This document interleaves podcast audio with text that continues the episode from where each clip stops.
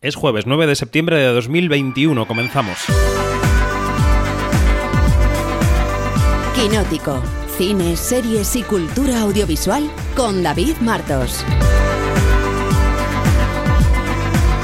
Onda Cero. La desaparición de Jean-Paul Belmondo, que fue el primer Leone d'Oro a la carrera en esta muestra de Venecia, en la que aún estamos, ha sido la única nota oscura en una sinfonía que ha sonado francamente bien bien por las películas, hoy repasaremos un buen puñado de las que han pasado por aquí por el Lido, y bien, muy bien por las medidas anti-COVID. Venecia ha vuelto a demostrar, como ya hizo el año pasado, que se puede hacer compatible la presencialidad del cine con la seguridad sanitaria, que la cultura se puede sobreponer a la pandemia y que la trazabilidad de todos nosotros, que sabemos exactamente en qué sitio tenemos que sentarnos en cada momento, eh, no está reñida con la experiencia de un festival que ha vuelto, que está volviendo poco a poco a ser algo muy parecido a lo que era antes de la pesadilla. Hoy hablamos de Venecia y de los nombres que salen desde aquí lanzados hacia los Oscar, la temporada de premios. Este es nuestro segundo y último programa especial desde Venecia 2021. Soy David Martos y esto es Quinótico. Quinótico, Onda Cero.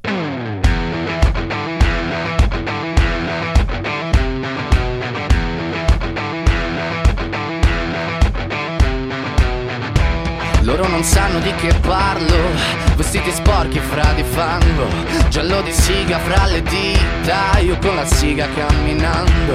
Scusami ma ci credo tanto Che posso fare questo salto. E anche se la strada è in salita Per questo ora mi sto allenando e buonasera Signore e signori, fuori gli attori. Vi conviene toccarvi i coglioni Vi conviene stare zitti e buoni Qui la gente è strana tipo spacciatori. Troppe notti stavo chiuso fuori Mo li prendo a calci sti portoni Sguardo in alto tipo scalatori Quindi scusa mamma se sto sempre fuori Ma sono fuori di testa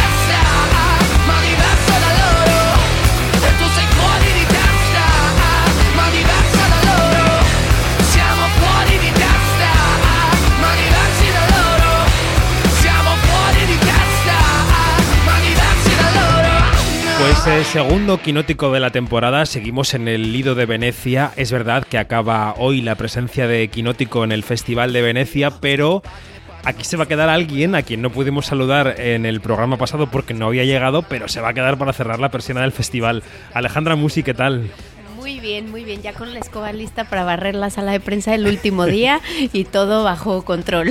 Oye, luego hablaremos de cuáles son las favoritas para León de Oro, pero aquí México tiene mucho éxito en los últimos años. Vamos a volver a repetir un premio mexicano en Venecia. Mira, yo me voy a mojar y creo que sí que va a haber premio mexicano. La verdad es que sí que lo creo. Sí, ¿eh? Mm, tendremos que ver, tendremos que ver. Saludamos a las otras dos patas de esta mesa, de esta mesa cuadrada. Yanina Pérez Arias, ¿qué tal? Buenos días. Hola, buenos días. ¿Cómo estás? Bien, muy bien. Aquí picada de mosquito por todas partes, parezco un colador, pero sobreviví. ¿Tú Sobrevivo. también, ¿Tú también dejas el lido hoy como nosotros? Sí. Sí, sí. ¿Con pena o...?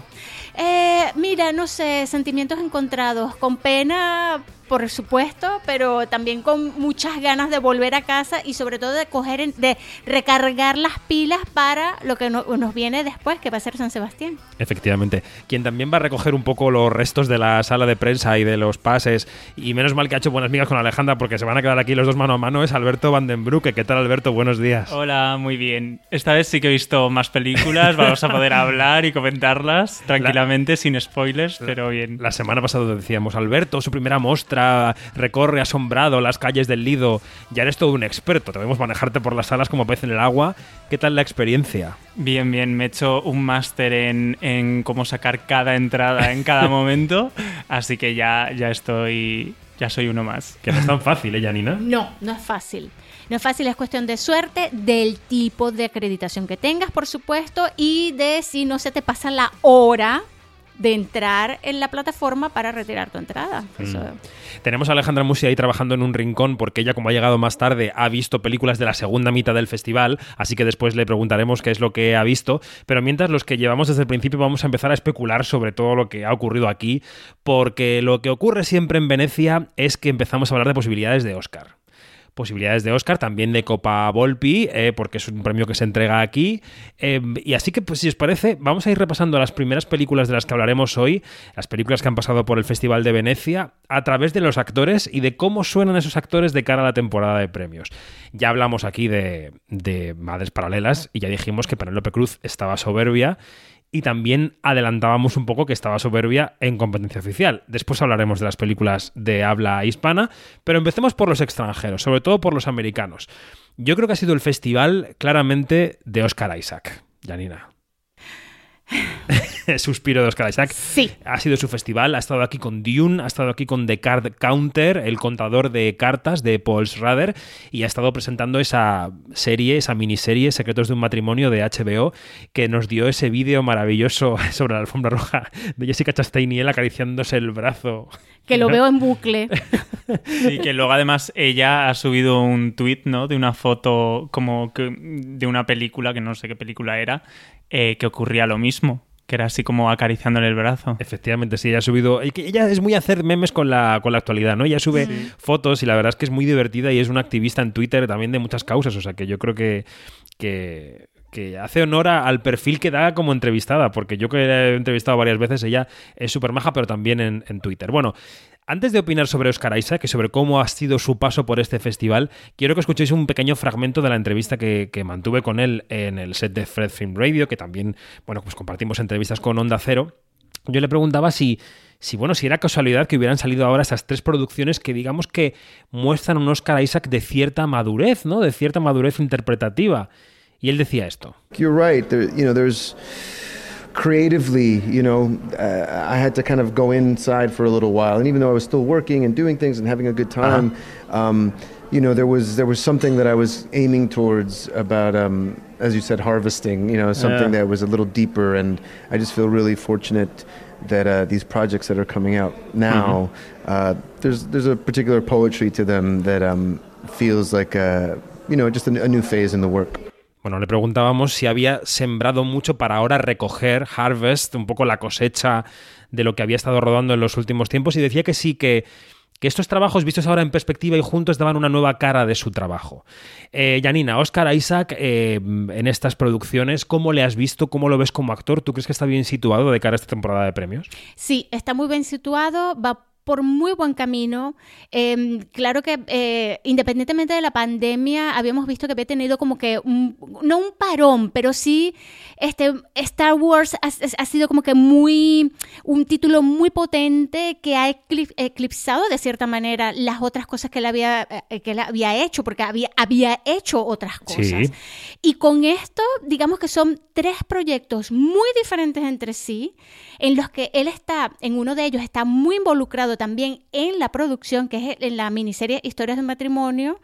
Eh, Historias de un matrimonio no se llama. Secretos se llama de un matrimonio Secretos de en un matrimonio, que, y en, que en inglés tiene un nombre diferente, que se llama Escenas de, de- de un matrimonio. Sí, sí, sí, Y entonces, claro, este mm, está como que digamos que en este en estos dos proyectos en, en secretos de matrimonio y también en, el, contador de cartas tiene una carga él lleva una carga digamos eh, está muy presente lleva los dos proyectos y claro desde el punto de vista que te pones a ver también es que también es productor, vuelvo y repito, de la miniserie. Entonces tú dices, él está como que encauzando su carrera hacia otras, otras partes. Y claro, lo de, lo de Dune es el bombazo. Ahora hablamos de Dune porque el contador de cartas de Card Counter es un tipo de masculinidad mm, la que él, eh, digamos, eh, retrata de un hombre, un ex marine de Estados Unidos, eh, muy retraído, que tiene un pasado secreto, que persigue un objetivo oscuro. Él intenta salvar al personaje del jovencito que es Ty Sheridan.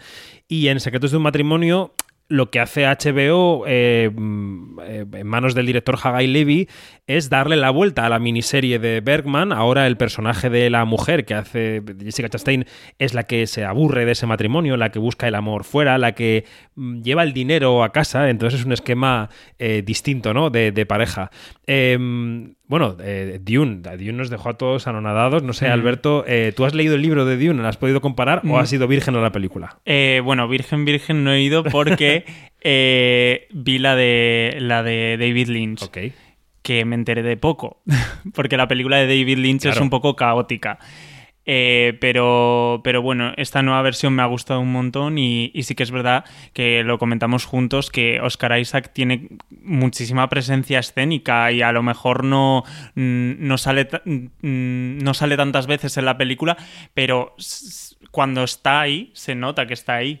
Y, nada, todos estos proyectos que, que ha traído aquí a Venecia, la verdad es que son muy distintos y yo creo que está en un buen momento de su carrera. Tiene una gravedad en la película impresionante. Cuando estás viendo las imágenes, ves al duque Atreides, le estás viendo, es, es él, viste los zapatos. Y en cuanto a Dune, yo creo que exactamente esa es la virtud de la película de Denis Villeneuve. Denis Villeneuve, eh, luego, ah, luego hablaremos de, de Dune más profundamente, pero tiene esa virtud de seleccionar exactamente los pasajes de la novela que hacen falta para enterarse de la trama. Claro. Eh, de- luego le escucharemos y hablaremos más de Dune, pero bueno, queríamos apuntar el nombre de Oscar Isaac. Oscar Isaac sale de aquí eh, a falta del palmarés, eh, digamos, reforzado por eh, Dune, por Secretos de un matrimonio y por The Car Counter, que sería la única película por la que podría conseguir premio en el palmarés en caso de que se lo den. Yo solo digo que después de ver las películas de Venecia, lo que más me apetece sería una nominación a los Oscar, a Oscar Isaac, eh, como secundario en Dune. Me encantaría. Bueno, a ver, ¿eh? porque es una película que no sé yo si tiene el perfil para los Oscar. Ojalá que, ojalá que sí, porque los Oscar, además, últimamente hay artículos en los medios americanos que, que están buscando la popularidad. Evidentemente, están buscando la Claro. audiencia. Están quedándose sin público. Luego, lo, luego lo comentaremos. Oscar Isaac, número uno. Número uno, mm, sub dos, prima, Jessica Chastain, que estará en San Sebastián con The Eyes of Tammy Faye. Y si os parece, ya hablaremos de ella en San Sebastián, pero bueno, también está muy bien en la, en la miniserie. Kristen Stewart, la protagonista de Spencer, la película sobre Diana de Gales, una película cuyo tráiler, que, que el tráiler revela, tiene poco diálogo, pero, pero suena así. They know everything. They don't. Ma'am? They're waiting for you.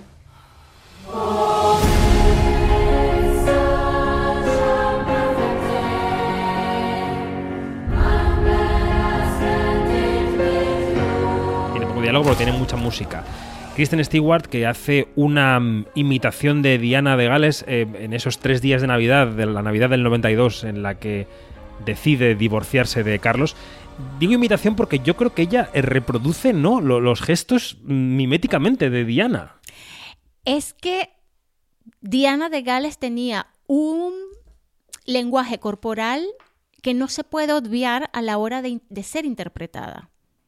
Que fue lo mismo que le criticaron eh, a, a la, ay, no me acuerdo cómo se llama la actriz esta, a, la Gil- Gillian cuando interpretó a la Dama de Hierro. A Margaret Thatcher. Ah, a Margaret Thatcher. Entonces, si una persona, si tú estás interpretando a un personaje real, del que, lo- de que conocemos cómo se mueve, cómo se Muy viste, popular. cómo, cómo habla, cómo...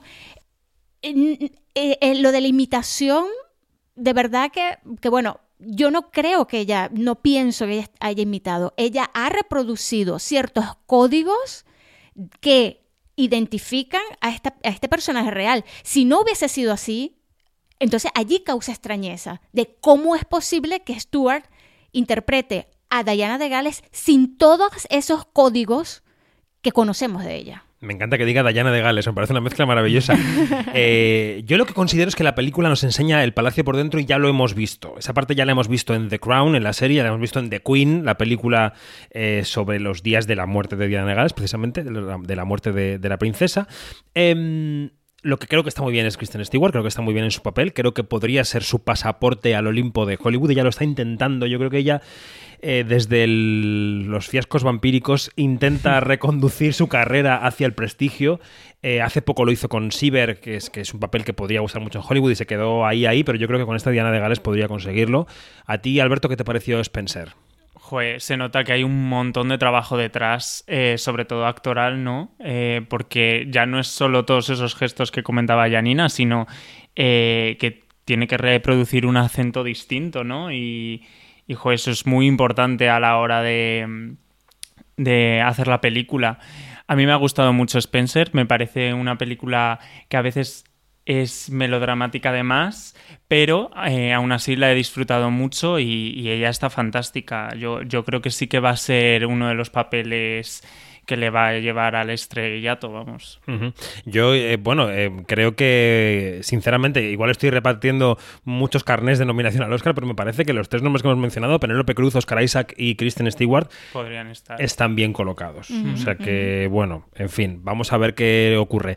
Eh, y si hemos hablado de estas tres personas, de estos tres actores, eh, pues tenemos que continuar, tenemos que continuar con un nombre más, el de Benedict Cumberbatch, que también hace papeles, hace muchísimos papeles, trabaja muchísimo, estrena muchas películas y tampoco acaba de llegar nunca a la gloria del Oscar. Ha sido aquí en Venecia el protagonista de The Power of the Dog, la, la película de Jane Campion, la mítica ganadora de la primera Palma de Oro en, en Cannes por El Piano.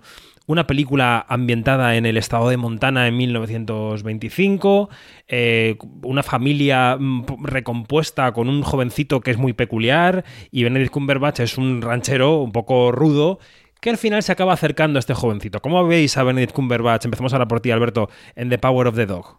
A ver, a, ver, a mí mm, me ha dejado un poco frío él.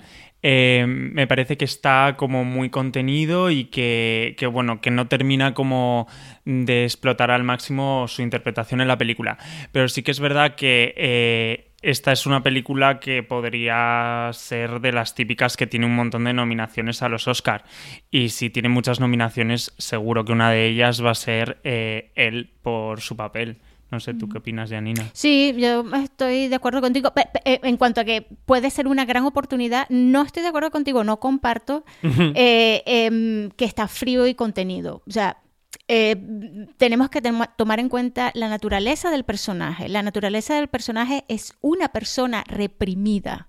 Entonces, reprimida no solamente por su identidad, y lo amplío, identidad sexual, sino Aunque también... eso solamente está apuntado en la película, no es sí. explícito, digamos. Este, sino también por eh, el que está como que mm, encerrado en un lugar donde él no se siente cómodo, a pesar de que, de que es donde nació. Entonces, claro, eh, ¿de qué manera puedes tú enfrentarte a esto? Desde esa, de esa frialdad y desde esa represión. Entonces, yo creo que él refleja mucho la naturaleza del personaje, lo hace muy bien, sale desnudo.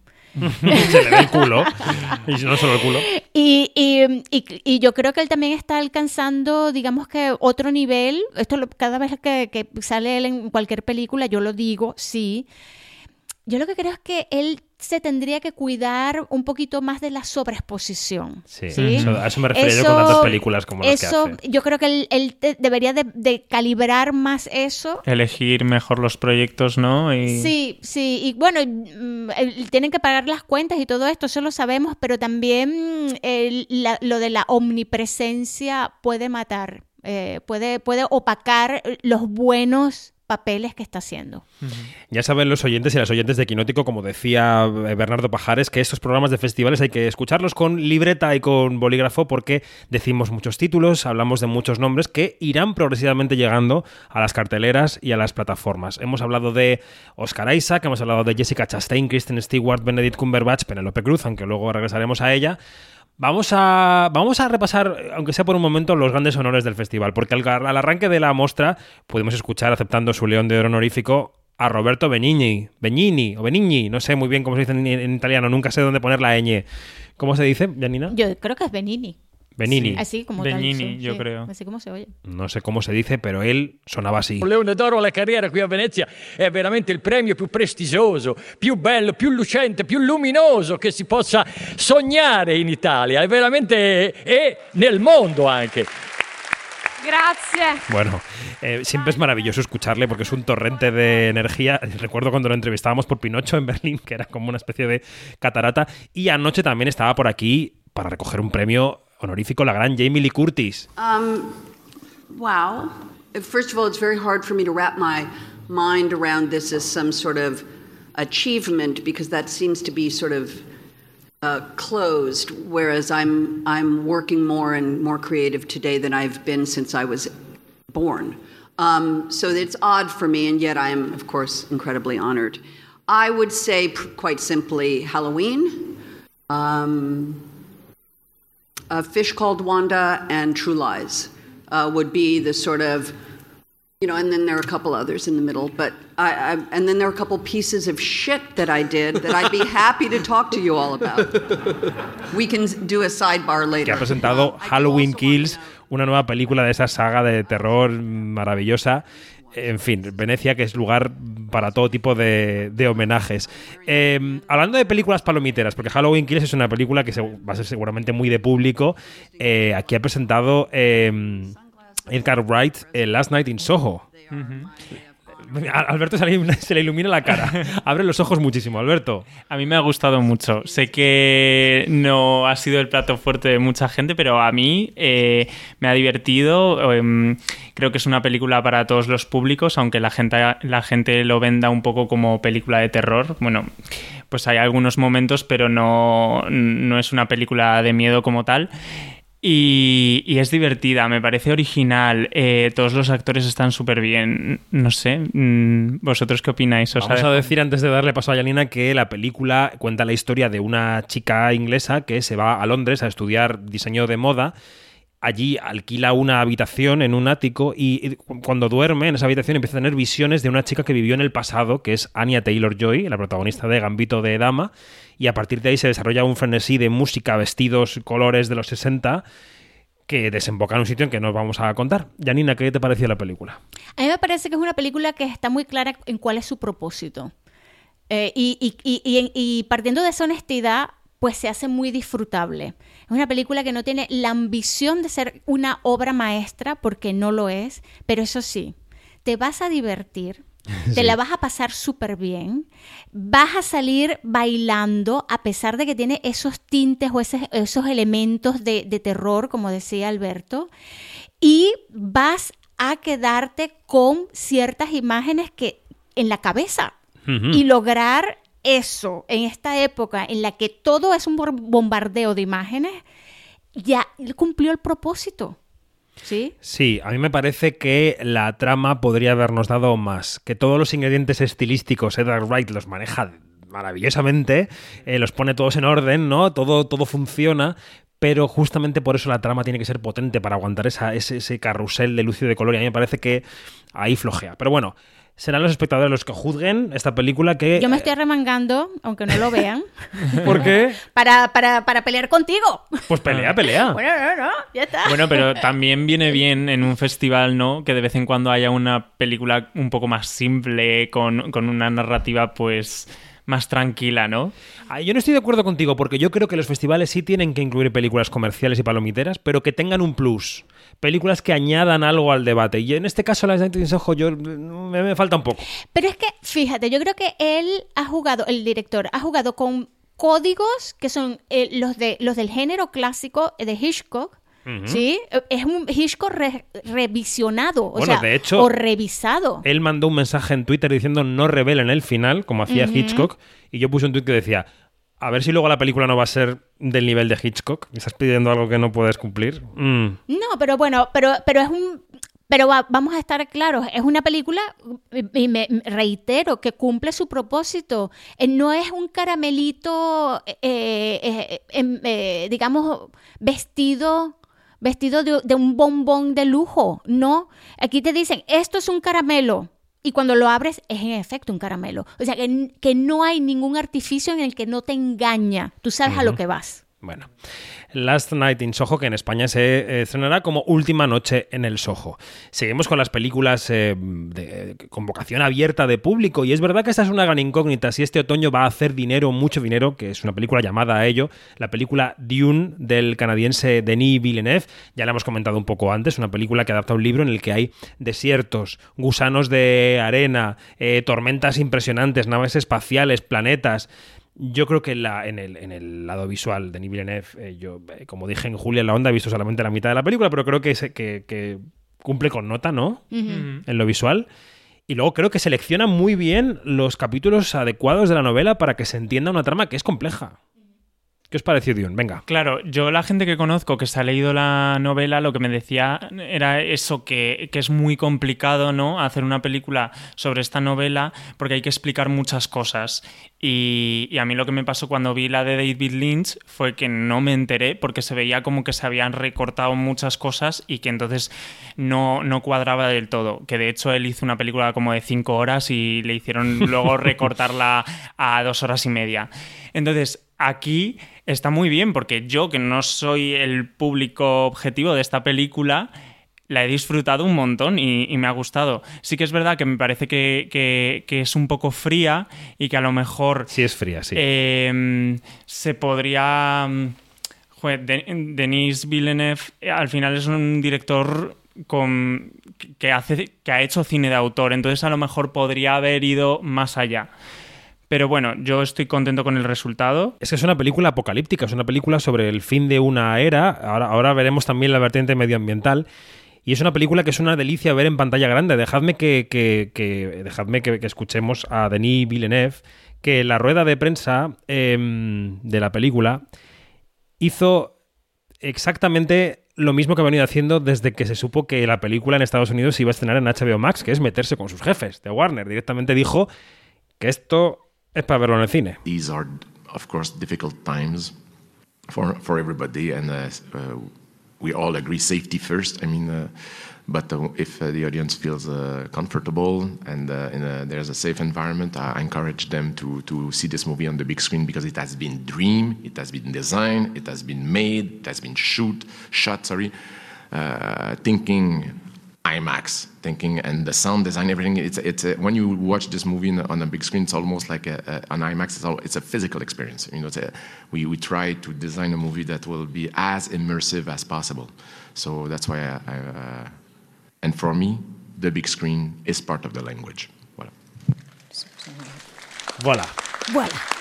The screen is part of the language. Y luego, antes de dejarte profundizar un poco sobre Dune, Janina, decíamos que es una película apocalíptica en la que aparece nuestro Javier Bardem, al que Pepa Blanes de la cadena Ser quiso preguntarle en español. Él dijo que no le daba tiempo y contestó solamente en inglés, pero se refería así a cuál era la relación que él vio con, con, el personaje de la película. El personaje de Stilgar es el líder de los Fremen, el líder de una tribu que habita en ese país, en, en ese planeta, perdón, en Arrakis que están intentando preservar el agua y convertir el planeta en un planeta verde, ¿no? Y, y, Bardem decía que claro que se había sentido muy relacionado con ese personaje cuando se lo ofrecieron, lo escuchamos. Here, we are today dealing with that, thinking that it's something that is going to happen in the next future, but it's happening as we speak, which is kind of scary. It's on the governments, it's on the big uh, corporations. The solution to really make a big step ahead and really change our minds about how we behave in this world. Uh, and, and, it's a change of style, of lifestyle for all of us, and it's uh, it's kind of uh, scary. but it's either that or or a disaster, as the people who know say. Bueno, o cambiamos de vida o va a ser un desastre, aunque nos dé miedo cambiar de vida, decía Bardem, y no puede tener más razón. Y es verdad que su personaje y en general la película, aparte de ser un blockbuster, va por el lado este, ¿no? Por el lado medioambiental, el lado de no nos carguemos el juguete planeta Tierra que tenemos entre manos, Yanni. Sí, es cierto. Eh, eh, tiene dos, bueno, no tiene dos, tiene varias lecturas, tiene varios mensajes y un, uno de ellos es el mensaje ecológico de nos estamos cargando el, planeta y este es el futuro, véanse en ese espejo, pero también está el mensaje político de estas figuras mesiánicas, ¿no? Uh -huh. que, que, que, que, tenemos que tener cuidado en, eh, con este tipo de figuras, sobre todo cuando pensamos en la avanzada que tiene o ahora mismo la ultraderecha en todo el mundo. Entonces, yo creo que Dune eh, es una, la Dune de Villeneuve es una lectura muy necesaria en el siglo XXI, sencilla, y en la sencillez yo creo que está la clave de poder llegar a un público muchísimo más amplio. Lo de frialdad, ya él era frío. En la, la llegada es fría. Sí, Vamos a estar claro. Frío, él es frío. Entonces, ¿qué iba a ser? ¿Una película cálida cuando él no es cálido? No. Yo creo que hay conexiones desde el punto de vista de imagen, de su preocupación de la gran pantalla. Este hombre es uno de los, de los directores que, que apuestan por este tipo de cine, que no digo bombástico, no, lo siguiente, y esto hay que celebrarlo. Y el haber, eh, y el haber aceptado hacer este proyecto, hay, vamos a ver, hay que tener los cojones bien puestos para aceptarlo y además hay que tener los cojones bien puestos para haber hecho lo que hizo, que es una buena película. Y para llamarle Dune Part 1 sin saber si va a haber Part 2, que eso es de ser valiente. Y Timothée Chalamet, porque yo no me... yo creo que ha sido un gran acierto de casting para Paul Atreides, Timothée Chalamet, pero no lo he metido a propósito en la nómina de actores que podrían estar nominados al Oscar porque, porque no sé yo cómo va a caer ese papel, ¿no? En Hollywood, Alberto. Sí, yo creo que no, no tiene las puertas abiertas hacia los Oscar. Pero no está mal, no lo hace nada mal. Mm, Yo, a mí me gustó mucho su interpretación. No la había visto tan bien desde. Con mi Your Name, en mi caso. Sí, y, y la verdad es que yo salí contento del pase después de, de ver su actuación. En general, todos están muy bien, incluso cualquier secundario. Rebecca Ferguson está muy bien. Es que todo, es que el casting es impecable. Está todo O sea, muy medido, muy. Hasta Jason Momoa, que no ha estado bien nunca, está bien en Dune. Por favor, retira tus palabras. A ver, Timothée Chalamet es, ¿por qué es el ideal? Porque él, con su físico, que tú lo ves, es un tipo delgado, bello de cara, piel traslúcida, eh, pa- parece una obra de arte él, y le da el pego con el personaje que está en esa transición de ser un chico, como lo llama Jason Momoa en la película, a ser el líder. Entonces, va a ser muy interesante ver, y yo espero que haya una segunda parte, por favor, ver esas, esa transición ya al- eh, eh, eh, hecha realidad. Exacto. ¿Sí? Entonces, porque él es- está allí, como, decí- como, como me decía hace poco Marta Balaga, como la canción de Britney Spears de no soy todavía una mujer, pero soy una niña, pero tampoco soy una mujer. Entonces está ahí, ahí en ese, en ese, en esa transición.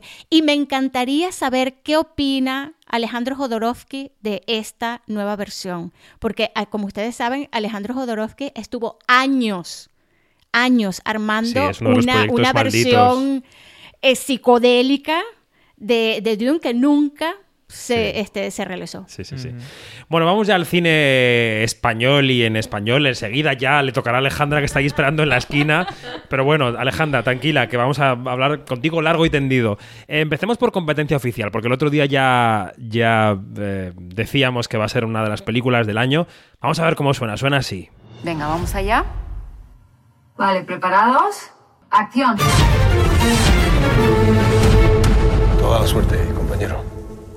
Te hará falta. Pretenciosa, viciosa, genia, loca. Relaja, relaja. Ya, relaja, Lola, pero es que con esto... No cortes. Cartagena. Competencia oficial es una sátira sobre el cine, sobre cómo hacer cine, en la que vemos a una directora interpretada por Penélope Cruz, que ensaya con dos actores, que son Óscar Martínez y Antonio Banderas, para rodar una película y vemos todas las perrerías que se hacen entre ellos, que además parten de anécdotas que ellos mismos aportaban al, al rodaje. Em, antes de... em, de, de preguntaros qué os ha parecido, quiero que escuchéis esta reflexión de Penélope Cruz que hacía en una mesa redonda con periodistas que, españoles que hablábamos con ella. Ella eh, hacía una reflexión sobre la parte pública de la profesión y sobre si realmente hace falta para conseguir ser buena actriz. Bueno, hemos reflexionado sobre eso no solo durante esta película, sino durante toda nuestra carrera, porque la razón por la que uno elige dedicarse a la interpretación, pues no es una alfombra roja. O en- luego, el mundo de las entrevistas, claro, no te voy a engañar, siempre son más agradables las entrevistas cuando tú sientes que a, a la persona con la que estás hablando le ha llegado, le ha tocado, le ha emocionado, le ha hecho reír, ha pasado algo. Las películas se hacen para eso, ¿no? Para, para compartirlas con ese público. Entonces, eh, es como de alguna manera dos trabajos, tener dos trabajos en uno. El que nos apasiona es el de yo voy a hablar de mí, es la, la, pasión que yo tenía por la interpretación desde que era una niña, cuando jugaba con los muñecos y la primera vez que fue consciente de que estaba interpretando tenía cinco años y dije, ah, ¿esto qué es? ¿Este viaje que yo me acabo de pegar esta última hora qué es? Ah, pues eso es interpretar, que lo descubrí más tarde con el Betamax que compró mi padre, que yo en vez de ir a jugar con los amigos alquilaba películas y las veía, pues si me gustaba una la veía 10 días seguidos. Entonces, esa es mi, pasión hacia el trabajo, hacia eh, eh, lo que más disfruto yo, por ejemplo, son los, el, tiempo de preparación de un personaje, incluso más que lo que es luego rodarlo, ¿no? Y luego está esta otra parte que no es que también se puede llegar a disfrutar y se pueden aprender cosas haciéndolo, pero, pero es como algo paralelo, ¿no? A lo, a lo nuestro. No, no lo puedo meter todo en el mismo saco y al mismo tiempo es importante hacerlo, porque el que lo menosprecie y el que diga, ah, pues ahora es que tengo que hacer. No, es que es una parte importante de ese trabajo, porque eh, damos, das mucho, eh, no solo nosotros, un equipo entero de, de, 80, de 100 personas, las que, las que haya, y quieres que eso luego llegue a la gente. y también llega a través de estos momentos y, y esta relación con vosotros, que hace que la gente sea consciente de que esa película existe y, y cuándo pueden verla, dónde pueden verla, que es parte de nuestro trabajo, pero sí que son dos trabajos en uno muy diferentes. Bueno, esta era Penélope Cruz, eh, competencia oficial. Va a ser una de las películas del año. Eh, ¿Creéis que va a llegar lejos siendo una comedia? ¿Qué os ha parecido, Yanni? Yo creo que sí va a ser una de las películas del año. Yo tengo fe ciega en esta película. Es una película súper arriesgada porque parte de la idea de una comedia. Eh, la comedia que sigue siendo la hija de la panadera, sigue siendo el género más, eh, digamos, echado de, como, como que, eh, vete para allá, ¿no? Que no se le da importancia. Y al final, la comedia es la que nos va a salvar de todo esto, ¿no? Eh, esto suena apocalíptico, pero bueno. y además es una comedia inteligente. ¿Qué quiero yo decir con inteligente? Que no tiene chistes bobos, no es la comedia boba, bobalicona. No, no. Es una comedia que está muy bien sustentada, con una ironía muy bien tejida, es una sátira también. Entonces, claro, y al, al, al, al, desarrollarse en el mundo del cine, lo la hace súper atractiva. Y el trío de Penélope Cruz, Antonio Banderas y Oscar eh, Martínez uh -huh. es espectacular. No hemos mencionado que los directores son Mariano Con y Gastón Duprat, artífices, por ejemplo, del Ciudadano Ilustre, que también estuvo aquí y que le dio a Oscar Martínez justo la Copa Volpi en Venecia que él destruye en la película, se le destruye la película. Eh, Alberto, ¿qué te ha parecido? Eh, a mí me ha encantado. Pues es todo lo que estaba diciendo Janina y al final eh, no es una comedia absurda, pero tampoco es una comedia repelente, eh, intelectual, que solo puedan entender algunos. Sí, demasiado sofisticada, no lo es. Es, es. es, algo que puede entender todo el mundo y que igual conecta mejor con, con, con gente que le guste el, el chismorreo ¿no? de la industria. Pero estamos viendo aquí a Yanira es que un bailecito que hace Penélope en la película. Y, y, yo me reí muchísimo y a mí es algo que no me suele pasar en una sala de cine, que es reírme a carcajadas. Y yo no era el único, estaba toda la sala riéndose. Y, y, la verdad es que no sé si será una de las pelis del año para el público, pero desde luego para mí seguro. Mm. Eso nos pasó, ¿te acuerdas, Dani, eh, con Relatos Salvajes en Cannes? Que la gente se reía muchísimo. Mira, yo no estuve, yo no estuve en ese camp ah, viendo no Relatos Salvajes, no, no, pero yo vi esa película en un cine en Bremen. Uh -huh. Y ya sabemos que los alemanes, los alemanes, tienen un código de humor muy diferente. Eh, eh, ahora, ¿a dónde voy? Que este tipo de, de películas, ¿no? Con este, con este tipo de, de, de, comedia, bien llevada, bien armada, bien tejida, resultan universales. Hacer sí. esto es súper difícil. Y yo no sé, pero los argentinos y este, este, tenemos estos dos ejemplos, sí. lo saben hacer y le dan en el pego. Y claro, con y, y Duprat, que no solamente hicieron el, el, Ciudadano Ilustre, sino este, una obra maestra, ya han demostrado, ya han demostrado que son unos maestros en esto. Ellos están desmontando las artes, ¿no? Una por una, han hablado de la escritura, hablan de la pintura, también la arquitectura en cierto sentido y, y en este caso el cine. Pues muy recomendable competencia oficial que llegará a los cines próximamente. España está presente con otras producciones, aquí está también la producción gallega Eles Transportan a Morte de Samuel Delgado y de Elena Girón, justo con los que estábamos ayer un rato, esto nos decían. No, pues es verdad que siempre que cuando hacemos una película, pues siempre lo que más nos cuesta es encontrar la forma, ¿no? ¿Qué forma le vamos a dar a, a- a la película para que esté eso, en equilibrio también con el fondo, ¿no? Siempre buscar un poco eso.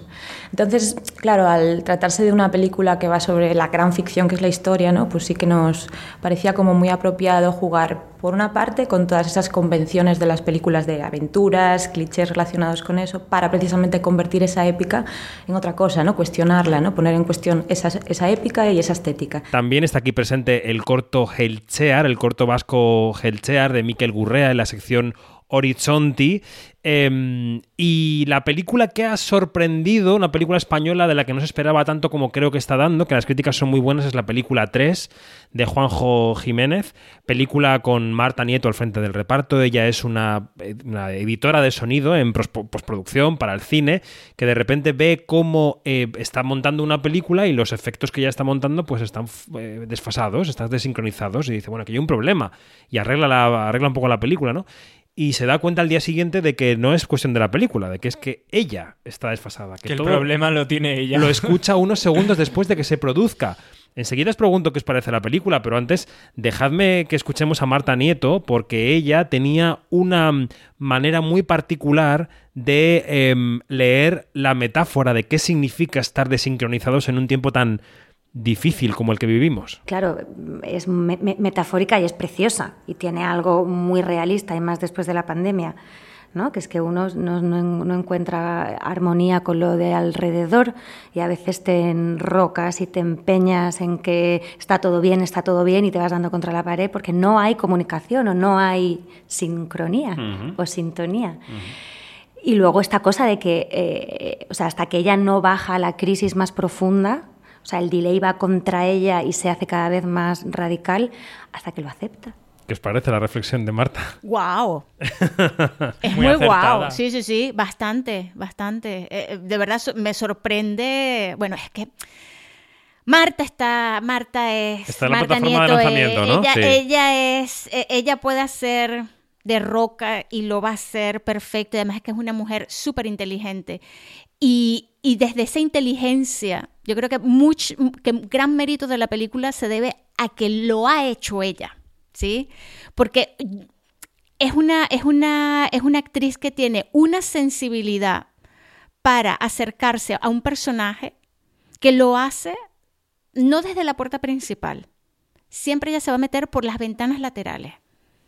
Y eso no lo hace cualquiera. Vamos a estar claros.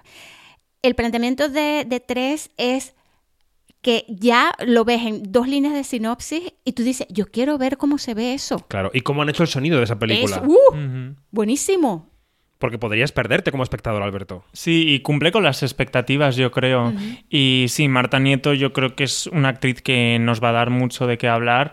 Eh, ya, ya estuvo eh, con Madre aquí en Venecia y de hecho ganó la Copa Volpi a Mejor Actriz. Así que ojalá tenga suerte con esta película porque lo, está gustando bastante.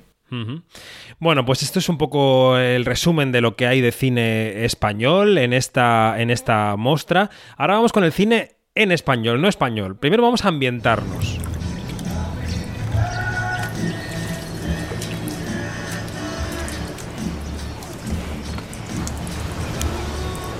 Aquí escuchamos eh, rumor del agua en la piscina, una música de fondo, cómo abrimos una botella, eh, chocan los vasos de margarita, margarita al lado de la piscina y de repente suena un teléfono, suena un teléfono y a esa familia que está de vacaciones, encabezada por Tim Roth y por Charlotte Gainsbourg, una familia, no diremos qué relación tienen, suena el teléfono y alguien dice, se ha muerto mamá, tenemos que volver al aeropuerto, tenemos que volver del aeropuerto de Acapulco y volver a la civilización, a Londres, para el funeral.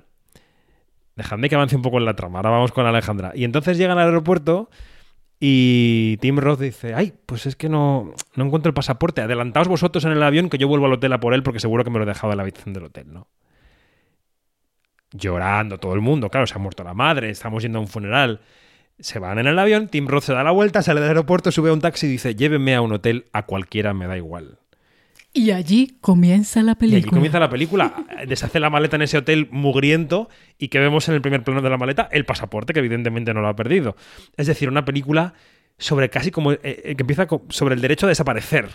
Un hombre que decide desaparecer. Esta película se llama Sundown, es la nueva película de Michel Franco, para todos los que estáis escuchándonos. Y aquí la embajadora de México, que ya va a entrar en tertulia, es Alejandra Musi. Alejandra, coge el micro. Abalánzate. Me apodero de él. Efectivamente. ¿Qué te ha parecido Sundown? Bueno, a ver, tengo que confesar algo. Y es que al principio la película no, no caló en mí y, y como que salí un poco desinflada del cine. Eh, y que conforme han ido pasando los días, le he ido encontrando muchos significados, la he ido, la he ido digiriendo y, y le, y le he encontrado un valor que, que, que- que tiene de muchas cosas. Eh, por ejemplo, y algo que tú preguntaste en la rueda de prensa y me encantó, y Espera, es... espera, espera, porque lo que yo pregunté sobre el derecho a desaparecer eh, nos dio Michel Franco una respuesta en español que luego dejó de responder en español porque dijeron que no había traductores en español en la rueda de prensa y lo que respondió fue que eh, el derecho a desaparecer a veces se ve frustrado por lo que piensa nuestro entorno. La única decisión que toma es quedarse, alejarse, separarse, como dices, y nadie lo respeta, nadie respeta esa decisión. Todos los problemas eh, vienen porque el personaje decide hacer algo y la gente a su alrededor no acepta lo que decide. Exacto, me parece súper interesante esa premisa de explorar, ¿no? Y lo que te despierta, el ver ese pasaporte y decir, claro, lo decidió y explorar si alguna vez has querido desaparecer, ¿no? Y qué pasa también con estos mundos de lujo y de glamour que Michelle sabe explorar muy bien y que es algo que a veces se le critican mucho en México, que él eh, explora y se pone mucho del lado de la parte eh, privilegiada. Pero a mí me parece interesantísimo porque además te muestra la parte real de este privilegio, que es muchas veces estar encerrado en mundos aburridísimos. O sea, tú ves esta familia que está aislada, en el que le traen la margarita y que qué di- qué divertido y tal, pero no, porque tienes que estar encerrado en un hotel de lujo, en donde no tengas riesgo, en donde no te vayas a exponer y en donde estás, pues eso, viendo el sol caer y el sol salir y la piscina eh, infinita que no termina nunca, pero que también le falta la vida y, la y esta parte vibrante que el personaje después busca de alguna forma. Entonces creo que tiene muchas capas, ¿no? Porque también es un personaje que está buscando vivir y que está buscando sentir y que está buscando experimentar a la vez que huye, en fin, tiene mucha chicha, ¿no? De estas cosas que te dejan estas películas en los festivales y que a veces eh, necesitas digerirla. Y, y- Y tú decías que, que, mm, que te había cambiado en la cabeza, ¿no? La película, que salías de la sala pensando una cosa y ahora tienes otro pozo. Sí, sí, me ha acompañado y la he reflexionado y es una película que se me ha quedado en la cabeza ese sol que retrata muy bien Michelle, ese sol acapulqueño, que a veces es eh, durísimo y que te quema la piel, pero que también a veces te abraza y te acompaña y te da este toque calentito, ¿no? Entonces tiene muchas cosas que creo que te van permeando. Mm. Sí, la otra capa que tiene la película es, em, eh, digamos, el trasfondo de violencia en el que está México o en el que está viviendo México desde hace ya muchísimos años, lamentablemente. Y bueno, Acapulco es una de las ciudades más peligrosas de, de toda Latinoamérica. Y Michelle Franco se metió en camisa de once varas, como decimos en Venezuela, o sea, en un problemón al querer rodar en un escenario real. Allí no hay nada construido. Entonces, claro, al ver eso, al ver eso, al enfrentarte con, con esa realidad que, que además la, este, es muy, es muy de, de sensitiva, ¿no? Y, y- y la- y tener allí la violencia que está tan presente, pues es muy, muy, muy interesante y muy importante mostrar también esta otra parte. Y en la rueda de prensa recuerdo que él habló de la, de la, de la normalización de la, y de la banalización de la, de la violencia que, que eso también lo hemos hablado bastante, ¿no, Alejandra? De, de, cómo, de cómo hay que evitar eso, decía él. Y, bueno, yo creo que esta, mm, después del nuevo, del nuevo orden, que fue también como que muy, muy cañera en ese sentido, yo creo que Michelle Franco está pasando a un, a un nivel de madurez, de medio, men- menos pirotecnia y más fondo. Sí, algo que a mí me gusta mucho, hablando de la normalización de la violencia, Yanni, que qué bueno que la traes a la mesa, es cómo, cómo logra en la película mostrarla. O sea, mostrar lo que es la normalización de la violencia hoy en día en México. Porque tenemos una parte que no voy a hacer spoiler mucho, pero en donde puedes ver cómo la gente está en su playita, en el mar, tal, y de pronto, pues viene la situación eh, tremenda, violenta, ¿no? tal, y la gente, pues sí, se alarma un poco, dice, oh, ha pasado esto, pero luego sigue con la cerveza, la margarita, Sí, el sol sí, sí, sí. y tostándose, ¿no? Entonces, eh, eso es lo que ocurre en México hoy en día. La gente se ha acostumbrado, sigue su vida. Y, y ya no lo ve y ya no le alarma tanto. Y entonces creo que eso lo refleja muy bien Michelle. Alberto, ¿qué te ha parecido Sundown? Bueno, yo he tenido grandes problemas con la película porque, eh, o sea, me, parece súper interesante el eh, dónde se sitúa, ¿no? La trama y ver ese eh, contraste entre el grupo privilegiado y, y el pueblo en, un, país como México, pero bueno, que ya lo veíamos en Nuevo Orden, de hecho. Pero yo tengo problemas con los tiempos en los que eh, Michel Franco va soltando la información. Creo que, que juega a hacer trampas con el espectador para sorprender de una manera fácil y, y simple. Y, y a mí eso como que me enfadó un poco y salí... Eh, Defraudado, engañado. De la película, sí, pero ya me pasó con Nuevo Orden, así que iba un poco... O sea, que ya sois viejos conocidos, Michelle y tú. Sí. Bueno, es verdad que no es la única película de la competición ambientada en México que además habla sobre la desaparición, en este caso un modelo distinto de desaparición. Hablemos también de La Caja, la nueva película de Lorenzo Vigas, el director venezolano que también ha ambientado su historia en México. Y igual que he hecho con la anterior, voy a hacer lo mismo con esta. Argumento.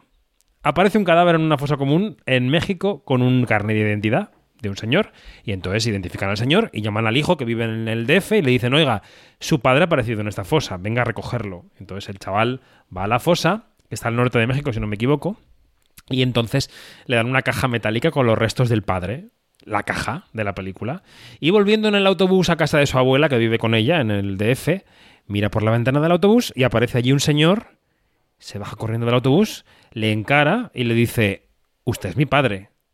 Y el señor, no, no, yo no soy tu padre. Sí, sí, usted es mi padre. No, no, yo no soy tu padre. Eh, en fin, antes de pediros la opinión sobre la caja, que es y una aquí película, empieza la película.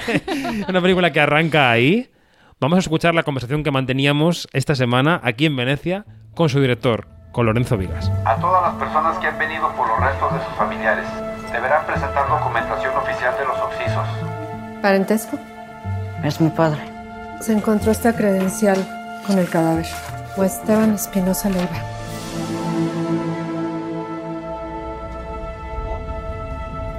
¿Esteban Leiva? No, yo no me llamo así. Tú eres Esteban. Yo no soy la persona que estás buscando. Estás confundido. No soy yo. Quinótico, la entrevista. Estamos en compañía de Lorenzo Vigas, el director de La Caja, en competición en este festival. Lorenzo, ¿qué tal? ¿Cómo estás? Pues feliz de estar aquí de vuelta ahora con la caja. Traje la caja a Venecia. Sí, ¿no? la tengo en mi cuarto de la habitación. ¿La, la tienes? No, no, no. Estaría bien que la tuviera porque Pero- la caja es un personaje más de la película. Es muy importante, porque ¿qué, qué representa la caja, no? O Ajá. sea, o qué tienes tú en tu caja, en tu casa. Todos tenemos una caja en la casa. Eh, a veces la abrimos, hay gente que puede abrir su caja y, y ver qué está dentro y hay gente que nunca puede abrir su caja. Pero todos tenemos una caja en la casa. Hemos empezado con la metáfora y hay que ir un poco a lo concreto para que quien nos vea sepa de qué hablamos. Sí. En la película, un chaval, un adolescente, va a recoger los restos de su padre porque le avisan de que han encontrado a su padre pues, en una fosa, enterrado. En ¿no? una fosa común. Ajá. Y cu- cuando lo recoge eh, ocurre algo que interrumpe ese viaje de vuelta a casa con la caja. No sé hasta dónde contar. Bueno, porque ve a un hombre, tiene la caja de los restos de su padre Sí. en, en- en las piernas. En el regazo. Va en un autobús y de pronto ve a un hombre que es idéntico a su padre. Y se baja corriendo con la caja, con los es restos de su padre, a ver a este hombre que, que él piensa que encontró a su padre, pero eso no. Efectivamente. es el, el comienzo de la película.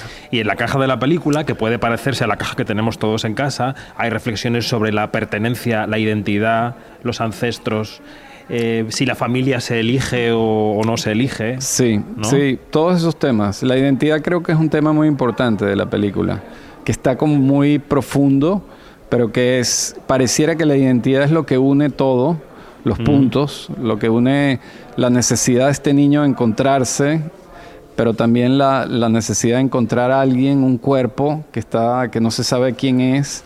Este, mm, hay, hay una, una y también lo que es la necesidad de un continente joven, que es Latinoamérica, por encontrar su identidad. Sea, yo creo que la identidad es muy importante para la película. ¿Te ha costado mucho fraguar este guion? Es un guion que yo creo que se ve- es, minucioso, ¿no? Que tiene como mucho... Es, es, es de orfebrería casi, ¿no? ¿Te ha costado mucho hacerlo? Sí, sí, sí. Tanto el guion como el proceso de filmación. Yo escribí muchas escenas filmando la película. Eh, eh, lo cual- los productores me odiaban porque Normal. eh, llegaba con una escena nueva en la mañana, pero eh, este, poco a poco ahí fue, se fue dando y luego el trabajo de montaje también fue largo y al final pues está lo que quedó. ¿Y cómo es posible que cueste tanto hacer una película a alguien que ha ganado aquí el León de Oro? El León de Oro en Venecia con Desde Allá. Es decir, alguien que teóricamente tiene el prestigio, el oropel de los premios, ¿no? Sí, bueno, uno no hace películas para ganar premios. Eh, Yo hago películas porque necesito sacármelas de adentro y, y- y me encanta hacerlas. eh, pero bueno, cuando llegan los premios, maravilloso. Pero no, no, no es lo que, no, no las hago para ganar premios. ¿Pero qué está mal en la industria para que alguien que teóricamente tiene, viene avalado por el prestigio le cueste armar un nuevo proyecto? Eh, pero este no me costó, ¿ah? o Ajá. sea, digo, eh, afortunadamente conseguí los fondos después de, para eso sirven los, los premios. Sí, sí, a eso iba, a eso iba. Este, mm, y, y la película es una película compleja, eh, un poco más cara que desde allá, es una película más amplia, eh, pero afortunadamente conseguí el dinero. Y bueno, así es el cine, ¿no? Hay que ir proyecto por proyecto. Este, la gente te ve y te reconoce por tu última película y es así, es parte de- del juego. Totalmente. Es una película que hemos podido disfrutar esta mañana aquí en pantalla grande, en el, en el Festival de Venecia, y es una película hecha para la pantalla grande porque el paisaje se disfruta en pantalla grande. Completamente, completamente. Y bueno, es duro porque hoy en día casi todas las películas se ven en pantalla chica, pero yo pienso que La Caja es una película que hay que verla en grande y, y ojalá se pueda ver mucho en grande como se debe. ¿Hacia dónde va esta industria? ¿Hacia dónde crees que vamos? Porque hay un debate muy importante, muy fuerte en, en- en cuanto al formato, ¿no? Sí, mira, yo creo que hay, eh, está bien lo que está pasando, porque también está bueno que, que tengamos el material muy accesible en la casa. Mm. Y, y es una forma de, de también de que la, ve- la gente la pueda ver. Pero hay que tener el- la exhibición comercial y, y teátrica es muy importante. No se puede perder, este, pero se debe combinar con esta nueva realidad y, y que es maravillosa también. Yo pienso que, que también es maravilloso lo que está pasando, que podamos ver en una casa un fin de semana algo que, que- nos hubiera costado mucho ver, también eso es maravilloso. Eh, pero creo que sí, es muy importante también que la gente pueda ir a ver películas como se debe en, las, en la pantalla grande. Pensaba mientras respondías que la pantalla pequeña nos ha ayudado mucho durante esta pandemia, durante el encierro. Nos ha ayudado a, a tener una conexión con el mundo. Sí. Y también quizá la reflexión sobre la identidad es algo que hemos eh, recuperado durante la pandemia, porque nos ha dado por pensar en temas que durante el día a día, el ajetreo, teníamos un poco olvidados, ¿no? Puede ser, sí, sí, yo creo que nos detuvimos y que y esto no es malo, es bueno. Sí, Eh, yo mismo me detuve en la, en la producción de la película, estaba editando y decidí no tomarme más tiempo para editar la película. Y así nos pasó a todos. Este, y quizás sí, la caja tiene que ver un poco con esta búsqueda de, de qué es lo que está dentro de la caja, que es en realidad tu identidad, y qué es lo que te va a permitir conseguir un camino en la vida. En la vida. O sea, que desbloquea un poco, ¿no? La, Sí. la vía, el camino. Exacto, Para ir hacia adelante. exacto. Por eso, bueno, no quiero co- contar el final de la película. No, no lo cuentes porque todos los que nos ven tienen que verla cuando llegue a sus cines, a sus países. Así que Lorenzo, muchas gracias. Ha sido un placer hablar contigo. No, gracias, gracias a ustedes. ¿No estás contento qué? Que me andas levantando a la gente. ¿Quién era la señora? Es la mamá de una chava que trabaja aquí, pero han extraviado a ella. ¿Qué quería el policía? Pues tú qué crees? Tú no me traicionarías, ¿verdad? No busque más a su hija.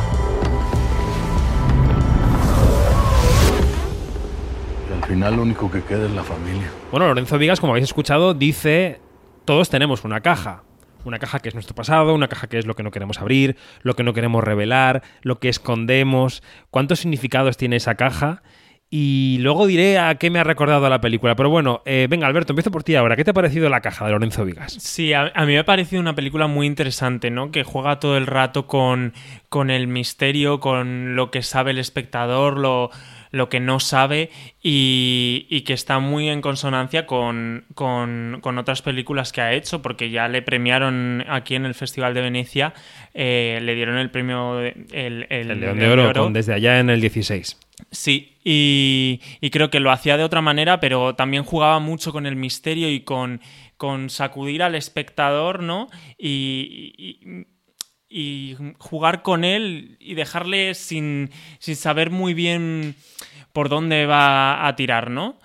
Yo creo que es una película que, que está muy bien, que incluso cuando acaba y te ha dado información, sigues sin saber del todo qué es cierto y qué no es cierto, y, y que da para conversar. De hecho, nosotros hemos hablado bastante y... Sí, antes de grabar estábamos hablando de la caja. Eh, Alejandra, venga. Bueno, aquí nos hermanamos Janine y yo más que nunca porque director venezolano, película mexicana. O sea Efectivamente, que- es el combo. Sí, sí, sí. Eh, me parece valiosísima. O sea, una película que tiene muchos significados muy profundos, que muestra tantas cosas de México, de Latinoamérica, que es como una película que es una cajita de filosofía en sí misma.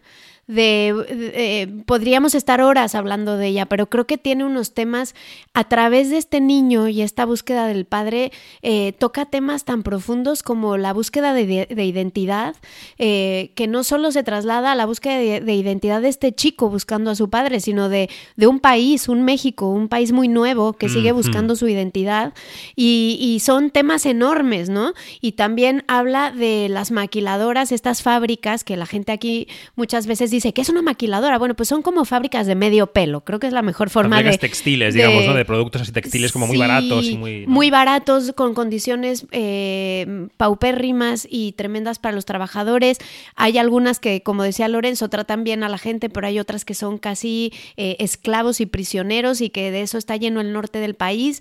Chihuahua, un estado que está gobernado por los carteles mexicanos y que incluso contaban que tenían que negociar con ellos, ¿no? En cada poblado, porque además hay distintos, entonces no es como ya negocié con uno y ya Claro. está, sino que tengo que negociar con ocho, nueve, y para, para que supieran que no les iba a afectar lo que estaban haciendo, pero, pero que habla también de, de, de todo lo que está pasando en Latinoamérica, que claro, los que somos de Latinoamérica y hemos salido de Latinoamérica y vemos el continente y decimos, pero ¿qué pasa? Que, que esta violencia, eh, este no tener líderes honestos a los cuales seguir, esta pérdida de futuro, tal, y de todo eso habla esta película, de esa falta de los padres, como él decía, pero también de qué es lo que ha pasado, mm, por qué la violencia, la semilla de la violencia, o sea, son tantas cosas que creo que es una película enorme. Bueno, yo creo que a veces los festivales de forma voluntaria y otras involuntaria tejen unidades temáticas y hay años, ediciones que hablan de ciertos temas. Esta película yo creo que compone un díptico muy interesante con Madres Paralelas de Almodóvar.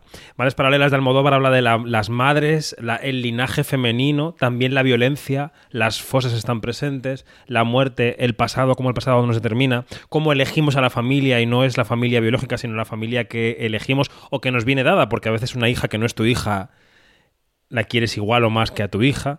Y en este caso la caja tiene, es una versión mucho más masculina, más eh, de, de hombría, de quién es mi padre, busca mi padre, la identidad. eh, también están las fosas.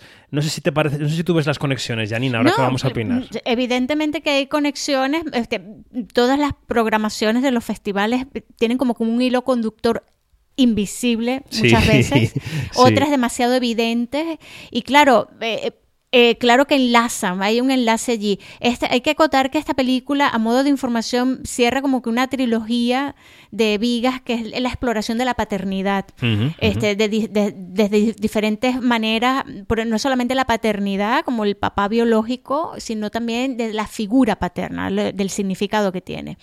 Em, yo creo que, que La Caja es una película que va a tener un buen recorrido, porque es súper compleja, eh, y a la vez es una propuesta muy sencilla, o sea, tiene planos muy abiertos, eh, la, la acción recae en, en, en Navarrete, que es un gran descubrimiento de un actor no profesional, eh, pero a la vez es una película que, te, que, que también se te queda como que colgada Sí. y sí. la vas pensando y la vas repensando. Te, eh, tiene, tiene muchos huecos de información, de- eh, te abre la duda también. Es cierto lo que dice, lo que dice eh, Alejandra en cuanto a- a- al planteamiento social, político y, y, digamos hasta cultural, ¿no? Porque ya los narcos pertenecen lamentablemente a una parte de, de- de la cultura, es una subcultura de hecho. Y, y- también está el feminicidio, también está la mujer como muy pequeñito puesto, la mujer como portadora de un posible futuro, eh, pero que desaparece, que es silenciada. Entonces, claro, allí tiene tantas y tantas y tantas lecturas que mm, a mí no me extraña que Vigas se haya pasado años haciendo esta película. eh, que ya el protagonista eh, la hizo con 13 años y ya tiene 17. Entonces, te das cuenta que, que- que es como que la, la madurez de un cineasta Sí, que tiene sí. mucho que decir, que tiene muchas propuestas, digamos, a nivel no solamente estético, sino también temático y, narra- y de nar- y narrativo. Y, y yo creo que esta película va a traer mucha cola. Bueno, en la. Ah, Alejandra, perdón, que querías decir algo más. Sí, Ay, yo solo dale. quiero dejar una duda en la mesa. Venga. Y es que estoy súper de acuerdo lo- que en los festivales siempre hay un tema que se sigue. Pero yo tengo una duda. Sí, los programadores más o menos van eligiendo, pero es que también los artistas, hay cosas, creo yo, como temas universales que preocupan a los artistas del mundo. O sea, quiero ser romántica en ese aspecto. Y que son cíclicos. Y ¿o que qué? son cíclicos y que entonces de pronto todo el mundo está en ese tema. O sea, nos han pasado festivales que la familia y la descomposición familiar está por todos lados. Otros que es la violencia así descarnada, ta, ta, ta. Y, es, y este año, bueno, pues está este tema en la mesa, pero yo creo que no solo es como que un programador tal, sino que al programador ha de flipar y ha de decir, madre mía, mira Almodóvar con esto, mira ahora el Vigas con lo otro, mira, ¿no? Tal, y que es algo que ser. está ahí en el aire. Un poco esa es mi, mi sensación, mi visión. Puede ser, puede ser. Bueno, hablemos del festival desde el punto de vista del jurado, porque esta semana ha habido ya, claro, conversación sobre qué podría ser el León de Oro. Se ha hablado de, de Almodóvar, yo creo que la caja de vigas también es una apuesta para repetir León de Oro para Venezuela. Eh, aquí los italianos hablan mucho de La mano de Dios, la última película de Paolo Sorrentino. Ma è mai possibile fa raccontare?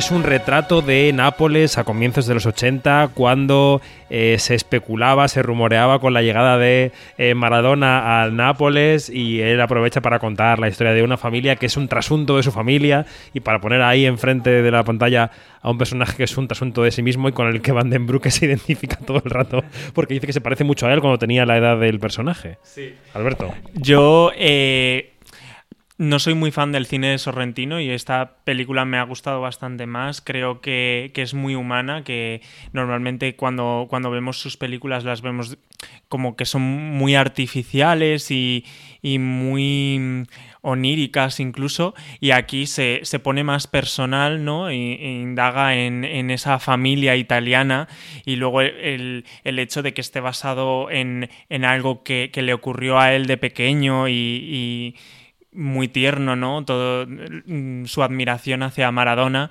creo que, que, le da una profundidad a la película muy, muy interesante. Yanni. Mira, eh, qué sé yo. No, es que, es que a, mí, a mí el cine de Sorrentino me suele gustar bastante.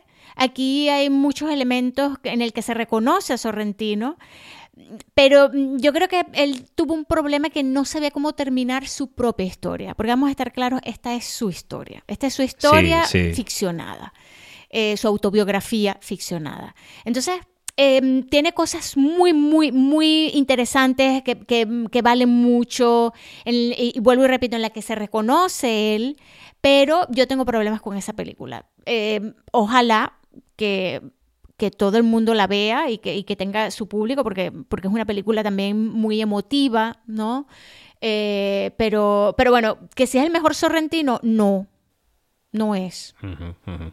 Bueno, y la gente se reía mucho también en la sala de cine. Yo creo que más los italianos que los extranjeros, sí. porque tiene sí, sí. chistes muy internos de la nación. Sí, tiene el, el, el, la plasma o digamos que refleja muy bien esa, esas dinámicas de la, de la, de la familia, familia italiana, napo napolitana, que, que es otra cosa. Totalmente. Y bueno, la mozzarella. La mozzarella.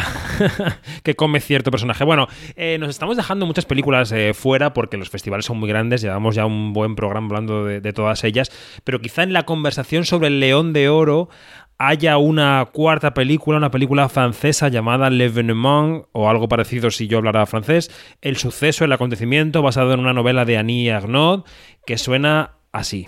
Un homme. Un homme Mais encore euh... Je l'ai rencontré dans une librairie, près du centre.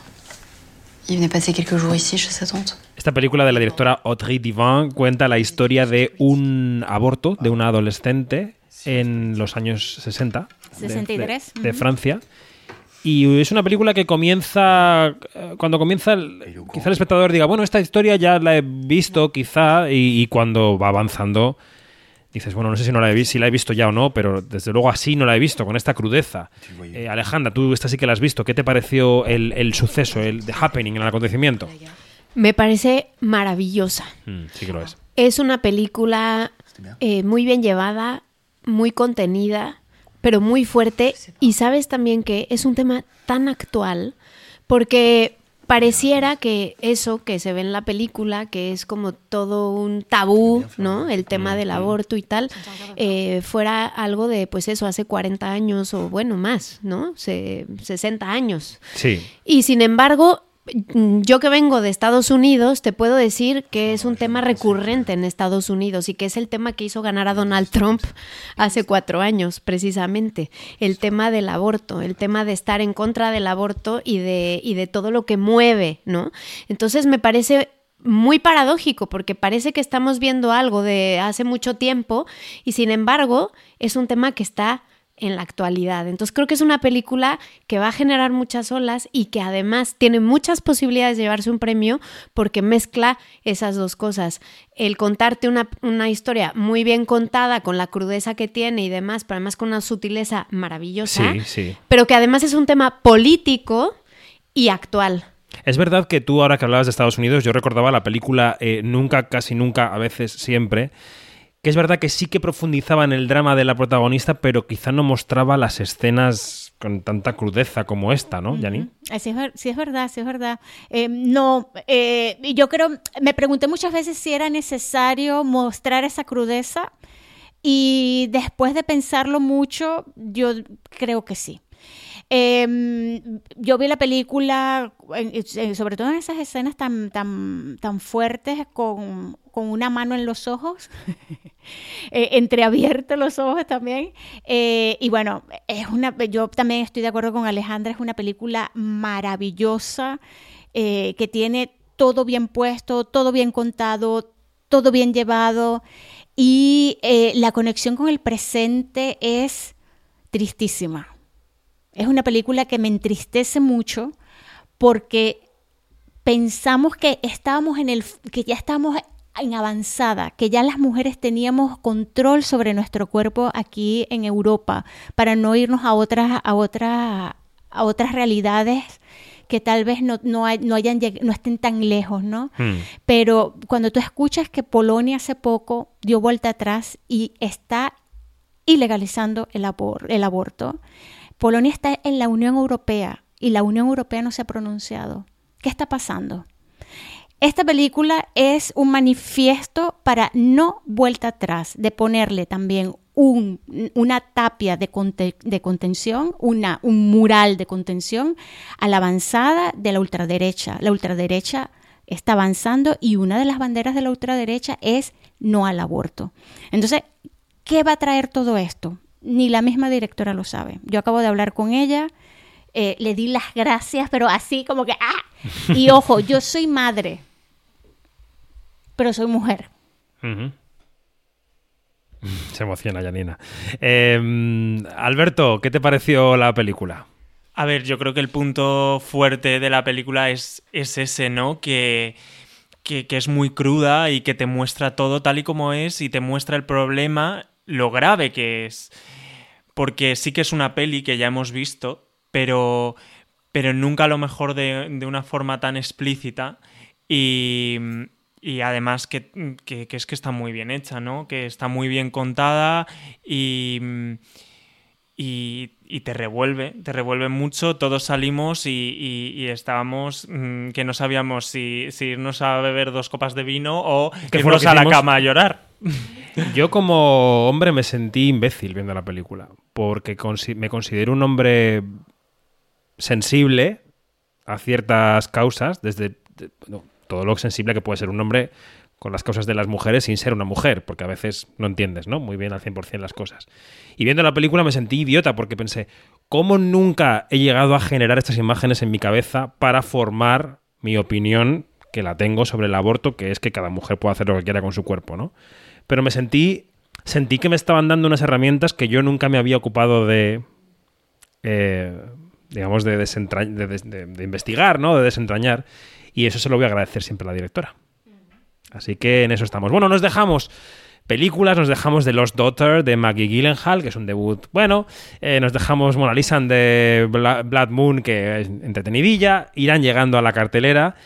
Quería preguntaros, después de estas apuestas sobre el León de Oro, que no sabemos qué va a ocurrir, pues Jean-Paul Belmondo, que ha fallecido esta semana. No sé si es un, es un actor de vuestra vida, si es un actor referente. eh, era un guapo canalla de la Nouvelle Vague. Eh, ¿Belmondo para ti qué es? Es una figura que cuando nacimos todos estaba Ya- ya ahí. estaba ahí, ya estaba ahí, estaba allí eh, eh, eh, y, y gracias a él, digamos que hemos visto unas películas entrañables que le vamos a recordar por siempre, este, porque ahí está también la magia del cine, ¿no? La trascendencia que contaba también en competencia oficial el- el- el de cómo podemos trascender y que ese es el punto de partida de esa película tan maravillosa. Y fíjate que lo vuelvo a traer, a pesar de que es una comedia, que, que es una comedia y estamos hablando de un tema tristísimo como Sí, las partidas sí, de sí, sí, Belmondo. sí.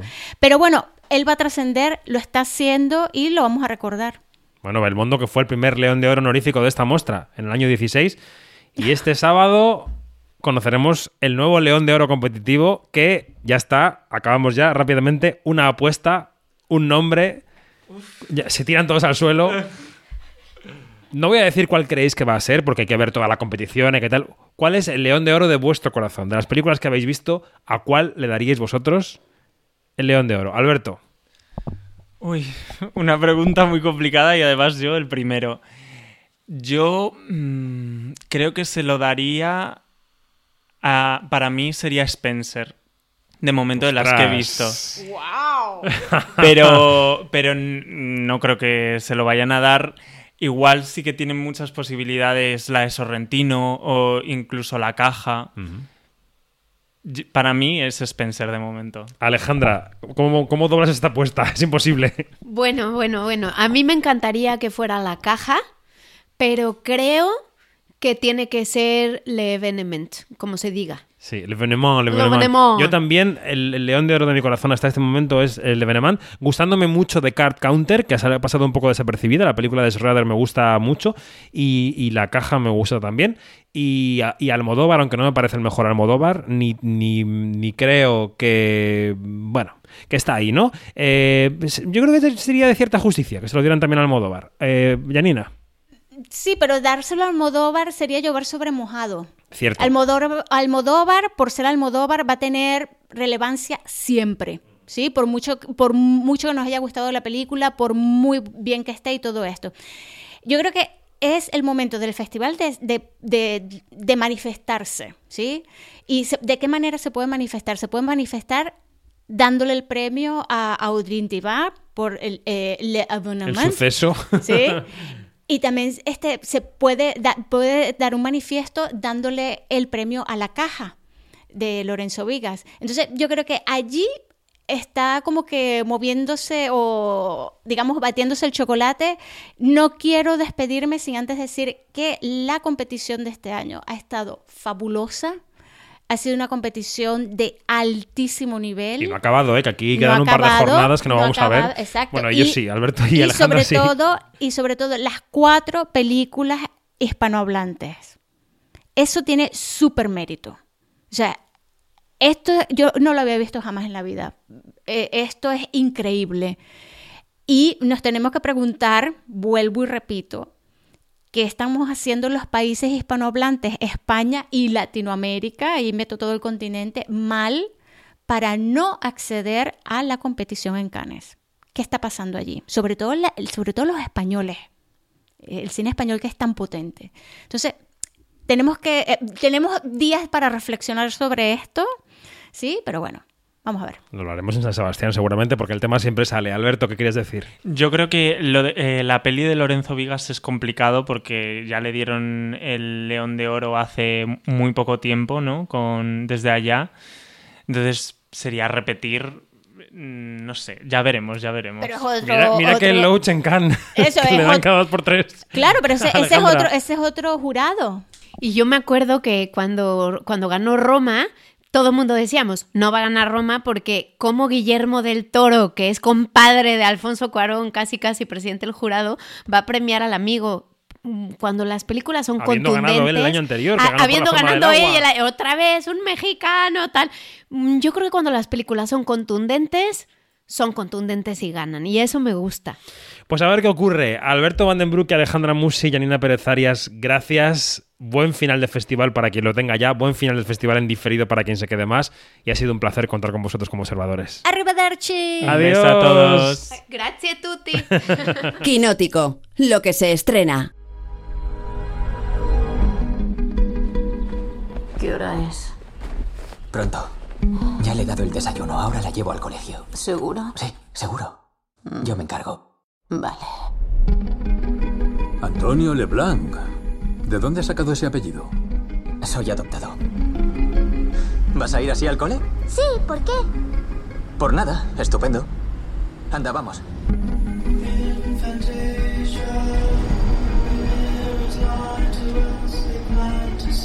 Se marchan las observadoras y el observador de Equinótico, aunque Alejandra salía por la puerta diciéndome que, que, como siempre me, me he equivocado. O sea, que he dicho que el León de Oro de desde allá era en 2016 y era en 2015, pero bueno, para eso estamos en Quinótico, para rectificar cuando hace falta.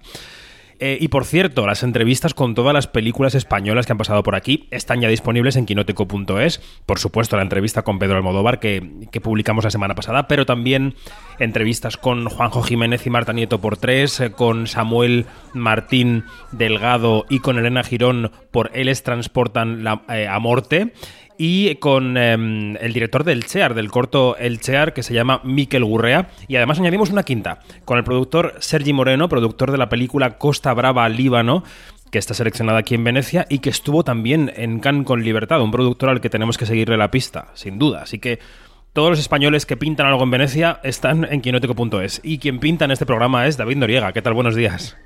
Hola David, buenos días. ¿Cuántas cosas en quinótico.es? Un montón de cosas, no hemos parado de trabajar. Entre Quinótico y Julia en la Onda, la verdad es que eh, nos debería pagar el festival un plus por, por cobertura. ¿eh? O sea que No estamos... habéis parado, ya, ya te he visto que no has parado. No hemos parado, no hemos parado. Bueno, eh, decíamos, despedimos a los observadores y como la semana pasada dedicamos este tramo final de Quinótico a los estrenos, a unos cuantos estrenos seleccionados de la semana que, mm, bueno, pensamos que os pueden interesar.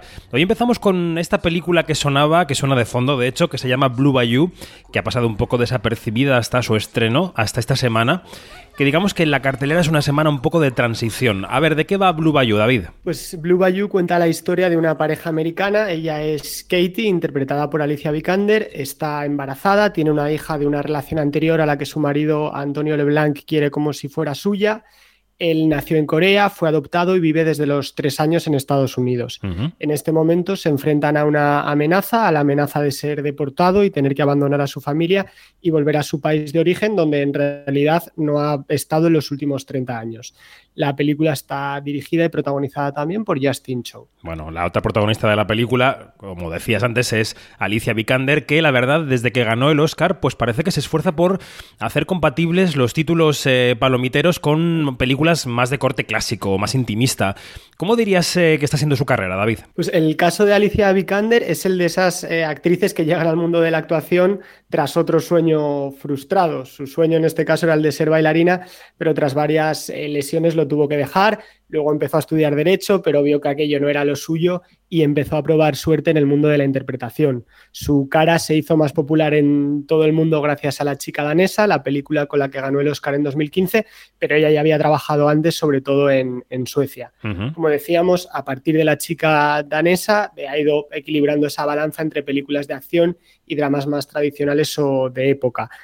Eh, haciendo un repaso de los últimos años, pues hemos- vemos que su filmografía tiene un poquito de todo. Hizo Tulip Fever, aquella película de época, La luz entre los océanos, un drama sobre la maternidad con Michael Fassbender, eh, participó en la saga del agente secreto Jason Bourne y tal vez su papel más destacado, sobre todo por su repercusión, fue el de, el de Tom Raider. Ella fue la Sí. Lara Croft de 2018 tampoco se ha conformado con actuar porque ella forma parte de esta lista de actrices que han montado su propia productora. La suya es Vicarious y en ella, bueno, el objetivo era poder contar sus propias historias con una visión desde el punto de vista de, de las mujeres. Con ella lanzó su, su película Euforia sobre dos hermanas que se reencontraban tras, tras mucho tiempo separadas. Pues esto es Blue Bayou, una de las opciones del fin de semana. Y si os apetece cine español, podéis optar por una de las películas seleccionadas en el último Festival de Málaga. La que se estrena este viernes se llama ¿Con quién viajas? ¿Julián? Sí. Alba. Eh, eres Julián, ¿no? ¿Cuántos vamos a ser al final? Porque no me ha dado tiempo a meterme en la aplicación. Quería llevar solo uno, pero al final no he sabido bloquear los asientos o no lo he hecho. Yo no sé qué he liado. Sois tres, somos cuatro. No sé si sabes lo que te quiero decir. ¿Me suenas? Yo lo que sí tengo es una cara muy común. Por ejemplo. Al de tiburón. A Leonardo DiCaprio también me dicen. Pues así sí que no lo veo yo, mira, ¿eh? Que este tío es un raro. Este es el típico viaje en BlaBlaCar en la que cuatro desconocidos se juntan para ir a Cieza, a Murcia. El viaje empieza ya con algún problemilla, el típico íbamos a ser dos, pero al final somos cuatro, pero aparte, aparte de eso transcurre con aparente normalidad hasta que los ocupantes del coche empiezan a ver actitudes un poco raras en el conductor, ¿no? Y empiezan a sospechar que va a pasar, que va a pasar algo. Esta comedia está protagonizada por Salva Reina, Ana Polvorosa, Paul Monen y Andrea, Andrea Duro. ¿Alguna historieta de BlaBlaCar que compartir, eh, David Noriega, eh, con la audiencia de Quinótico? Pues yo, yo siempre he tenido bastante suerte cuando he hecho algún viaje de este tipo, la verdad. Alguna anécdota hay, pero no que te pueda contar aquí. Luego cuando Vaya. acabemos, si quieres, te la cuento, te la cuento en privado. Yo quería carnaza, pero nada, no me das nada, no me das nada. Bueno, volvemos a Hollywood porque esta semana se cumplen 20 años desde los atentados del 11S y una película que se llama Worth está basada en la lucha judicial de las víctimas y suena así. Nos enfrentamos a una emergencia nacional. Queremos crear un fondo público que ofrezca compensaciones por los daños a las víctimas. Ken deberá negociar todos los acuerdos. La fórmula es bastante sencilla. Solo dice que las víctimas y sus familias recibirán una compensación basada en el valor de sus pérdidas económicas. 80%. Cualquier grupo de demandantes que se nos escape destrozaría la economía en los juzgados. ¿Por qué no nos pagan de forma igualitaria? La vida de mi hija vale tanto como la de cualquier empleado de oficina. Worf cuenta la historia real de Kenneth Feinberg y Charles Wolf. Tras los atentados del 11S contra las Torres Gemelas, el Congreso de Estados Unidos creó un fondo de compensación para las víctimas para evitar que demandaran a las compañías aéreas. Feinberg, interpretado aquí por Michael Keaton, fue el director de ese fondo y el encargado de evaluar qué indemnización debía ofrecérsele a cada víctima. Wolf, a quien interpreta Stanley Tucci, es el viudo de una de esas víctimas y un firme opositor a la forma en la que se plantearon esas compensaciones, que en el fondo lo que establecían eran eh, eh, valoraciones diferentes eh, para cada vida para indemnizaciones diferentes según cada, cada persona. Ya. Oye, ¿y ha dado mucho de sí el 11S en el cine y en las series o todavía le cuesta mucho a Estados Unidos enfrentarse con el gran trauma? Pues ha habido alguna cosa, pero es verdad que no han sido grandes taquillazos. La primera incursión en este suceso la hizo Michael Moore con su película documental Fahrenheit 9 de septiembre, en la que abordaba las causas y las consecuencias de estos eh, atentados, desde la elección de Bush hasta la relación de su familia con la de Bin Laden y las invasiones de Irak y Afganistán. Ya en el terreno de la ficción, en 2006 pudimos ver United 93 sobre lo que pasó en uno de los aviones secuestrados y World Trade Center, protagonizada por Nicolas Cage, que retrataba el atentado desde el punto de vista de dos eh, policías mm, atrapados mm. en los escombros. Ha habido alguna más, pero yo creo que sin duda la que más éxito ha tenido en estas dos décadas ha sido La Noche Más Oscura. No abordaba directamente el 11S, pero sí una de sus eh, consecuencias que era la operación para matar a, Bill Laden. Está dirigida por Catherine Bigelow, que estuvo nominada al Oscar por esa película en, 2000, en 2013. Efectivamente. Y destacamos un cuarto estreno, una película francesa que está dirigida por uno de los grandes nombres de esa cinematografía, Albert Dupontel, y que se llama Adiós idiotas.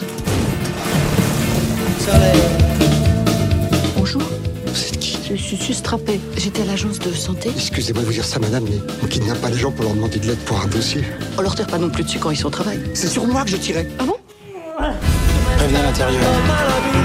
Est-ce qu'il peut récidiver? J'aimerais vous dire que non, mais maintenant, il est en fuite, en rage. Madame, si je peux vous aider, c'est très gentil, mais je vois pas comment. Si je retrouve le dossier, vous m'aiderez Virginie Efira protagoniza esta película en la que una mujer decide buscar al bebé que dio en adopción hace 30 años, cuando tenía tan solo 15, tras descubrir que está enferma y que no le queda mucho tiempo de vida. Para realizar esta búsqueda se alía con dos compañeros un poco particulares. Uno es un cincuentón que acaba de meterse en un lío cuando intenta suicidarse y el otro es un archivero ciego. A esta película, por cierto, le fue genial en los últimos premios César, ¿no? Pues sí, fue la gran triunfadora de los premios más importantes del cine francés. Se llevó seis premios, el de mejor director, mejor guion original, mejor fotografía, mejor diseño de producción, mejor actor de reparto para Nicolas Maire y el premio gordo, el de mejor película. Además, sabemos que los premios son muy importantes, aquí hablamos mucho de ellos, pero hay otra cosa que también es muy importante, que son los 720.000 espectadores que fueron a verla al cine a Francia, a ver cuánta, cuánta gente se anima aquí en España. Citabas a Virginie Fira, que es también protagonista de la película Benedetta, que es una de las películas del año que pasó por Cannes, la película de Paul Verhoeven, y que pasará en apenas semana y media por San Sebastián, donde estaremos también nosotros. Bueno, David Noriega, gracias. Eh, por cierto, nos despedimos. Ya sé que esto no es lo que tienes que saber, que es tu sección habitual, pero esta semana hemos sabido que HBO Max por fin eh, aterriza en España, va a ser en octubre, así que ya contaremos seguro en las noticias de las próximas semanas qué queda de sí esta plataforma transformada o mejorada a partir de, HBO, la verdad. Muchas ganas de saber cómo funciona. Bueno, pues lo pues dicho, David, gracias, un abrazo y hasta la semana que viene. Gracias a ti, un abrazo.